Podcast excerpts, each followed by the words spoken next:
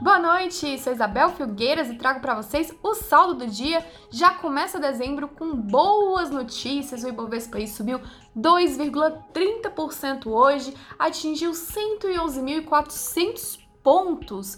Pois é, esse desempenho que ninguém via assim tão bom, tão alto desde fevereiro, tempos pré-pandemia. O índice realmente está seguindo o ritmo de recuperação que a gente viu em novembro, né? Foi o melhor mês desde 2016. Se dezembro realmente continuar do jeito que está, muito investidor vai ter um Natal bem gordo, bem bom aí. Isso porque o Ibovespa ainda está negativo no ano, ele está negativo 3,67%, mas no período de 12 meses, nessa comparação de dezembro a dezembro, o índice está até com um ganho de quase 3%. Então vamos ver o que, que dezembro reserva para o investidor, se vai dar para ficar pelo menos no 0 a 0 e não ter perdido nada durante essa pandemia, né? Se o ano vai conseguir fechar pelo menos com zero ou até no positivo, quem sabe? E o Brasil não está sozinho, não. Seguiu o otimismo global. Na Ásia, na Europa, nos Estados Unidos, as bolsas fecharam em alta. Aliás, lá nos Estados Unidos, o S&P 500, que é aquele índice que reúne as maiores empresas listadas em bolsa, ele atingiu seu novo pico máximo, a nova pontuação máxima, né, recorde histórico do índice.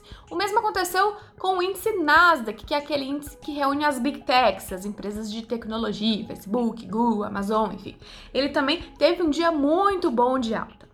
E com tudo isso, esse clima bom aí, o dólar também caiu e teve forte queda aqui ante o real. Hoje caiu 2,21%. A moeda americana foi negociada a R$ 5,23 mais ou menos.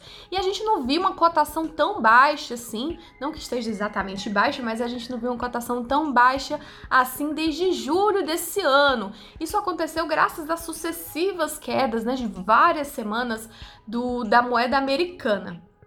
Bom, e o que, que levou, enfim, a essa injeção de ânimos aí pelo mundo? Primeiro, claro, as vacinas. Existe uma expectativa de que a imunização comece ainda agora em dezembro, antes de acabar o ano. Lá na Europa, nos Estados Unidos, as farmacêuticas estão pedindo urgência para começar a imunização, para começar a aplicar essas vacinas. E se eles conseguirem que seja aprovada essa urgência, então a população começa a receber as primeiras doses ainda em 2020 essa promessa de fantasma da pandemia indo embora, sem o risco do isolamento social, deixa o mercado bastante animado. Mas não é só isso. Tiveram também dados positivos da economia chinesa, da economia americana, que apontam que as indústrias por lá seguem tendência de expansão. E uma das coisas mais importantes do dia foi a apresentação da equipe econômica do presidente novo lá dos Estados Unidos, que vai assumir no próximo ano, Joe Biden. Então, essa equipe econômica está deixando o mercado muito animado.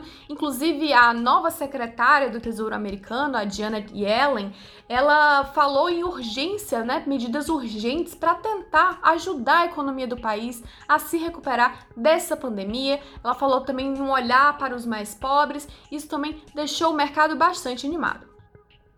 E claro, voltou a pauta, voltou as negociações, o bom e velho pacote de estímulos que não saía do canto aí. Finalmente acabaram as eleições e eles voltaram a debater esse pacote de estímulos. Um grupo bipartidário de senadores republicanos e democratas acabou aprovando uma proposta de 908 bilhões de dólares para esse pacote, que vai ser destinado para um monte de coisas.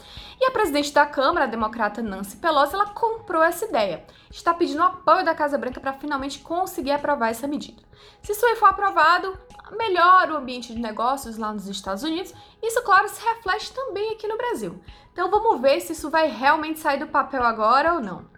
Bom, gente, por hoje é só no saldo do dia. Amanhã a gente tá por aqui de novo. Até mais, tchau, tchau.